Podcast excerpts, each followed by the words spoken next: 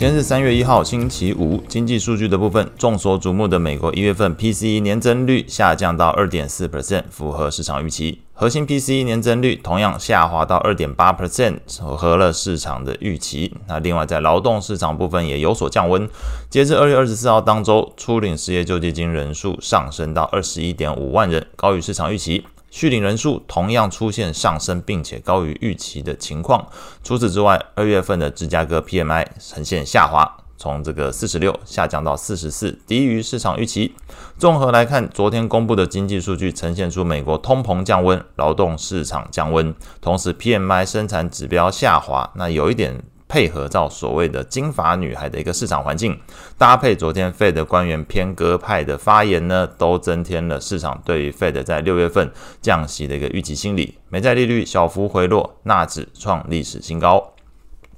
美股部分，中场五大指数全部上涨，按照涨幅排序，分别是费半上涨二点七 percent，纳指上涨零点九 percent，罗素上涨零点七一 percent，标普上涨零点五二 percent，道琼上涨零点一二 percent。个股部分传出，美国司法部正在调查先前波音的飞机舱门在空中掉落的事件。那市场担忧情绪使得波音昨天股价修正超过一点五 percent，拖累道琼工业指数的表现。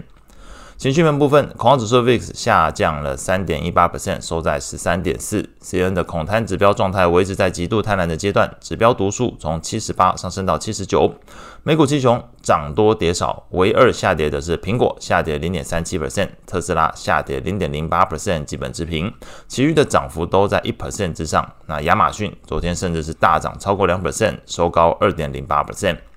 标普十大类股里面，涨幅前三名再度由三剑客包办。科技类股上涨一点三 percent，通讯服务上涨一点二七 percent，非必需消费上涨零点九七 percent。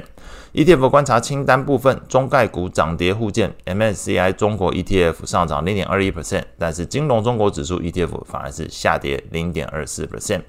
美股的部分再度由科技股跟权值股领涨，那罗素两千是紧追在后。在市场广度的部分。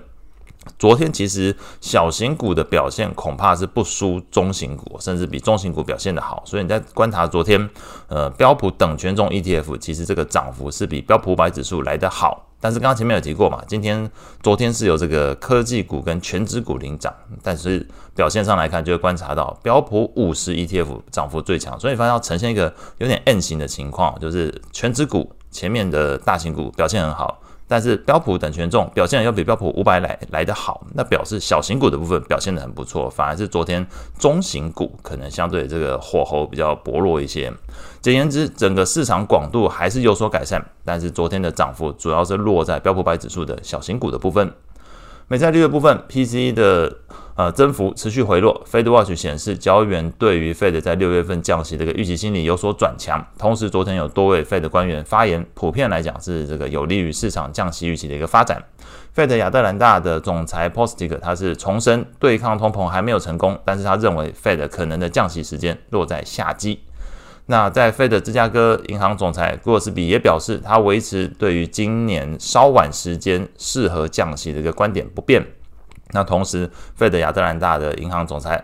这个梅斯特他也认为说，今年降息。当然，幅度都抓出来了，三次认为是合适的。那在这个一番呃大方向来说偏鸽派的发言之下，昨天美债两年期利率是下降零点二一个基点，收在四点六四 percent；十年期利率下降零点九八个基点，收在四点二五 percent；三十年期利率下降二点三九个基点，收在四点三七 percent。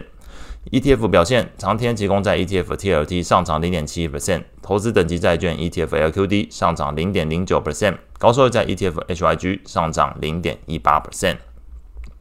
外汇市场部分，由于昨天的欧元是贬值零点三一 percent，收在一点零八；英镑贬值零点三四 percent，收在一点二二六，使得昨天美元指数中场并没有跟着美债利率同步的回落，反而是上涨零点一五 percent，收在一零四点一三。主要货币之中。是由于昨天这个日本央行的官员，那是表示通膨快要达标，应该要考虑调整目前超宽松货币政策，包括退出负利率，还有直利率曲线控制这些呃控管措施哦。那一番言论基本上是推升昨天日元呃，盘中上午时间就开始走升，那中场来看是升值零点四六 percent，收在一四九点九九。那昨天主要货币之中，前面这样讲完了，但是其实变动最大的并不是日元，而是在瑞郎部分。瑞郎昨天是贬值零点六五 percent，收在零点八八。那推测可能是受到日元的融资部位转往这个瑞郎去做借贷所导致的，也就是说，整个卖压从先前的呃低利息的货币日元转移这个部位到瑞郎身上，所以瑞郎去承接这个卖压。是的，昨天来看